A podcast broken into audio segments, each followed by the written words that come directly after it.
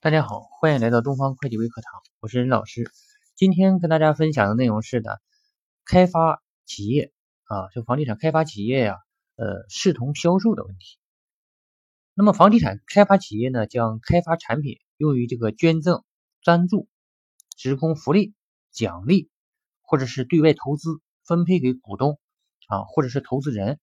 啊，或者是用于抵债啊，或者用于交换等，这些呢，都应该视同销售。啊，视同销售，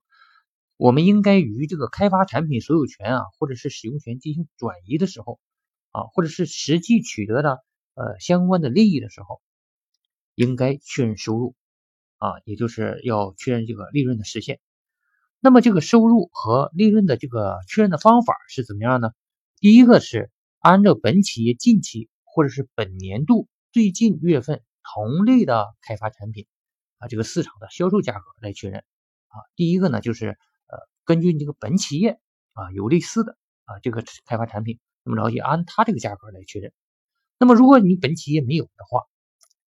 按照什么来确认呢？按照这个呃当地同类的开发产品啊，那么着比如说其他的这个开发企业，那么它有同类的这个产品啊，那么这个有一个市场的公允价值，那么按照这个来确定。如果这个也没有，那么我们采取第三种办法，按照这个。成本利润率来确认啊，那么说这个呃开发产品呢，呃这个成本利润率呢，它最低不得低于百分之十五啊，具体的这个比例呢，根据着当地税务局的这个相关规定来处理就行了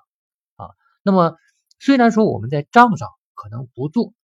这个销售处理啊，不做销售处理，那么然后也没有确认收入，但是你在所得税汇算的时候啊，一定要记得进行这个纳税调整。啊，要视同销售啊，进行纳税调整。谢谢大家，感谢关注东方会计微课堂。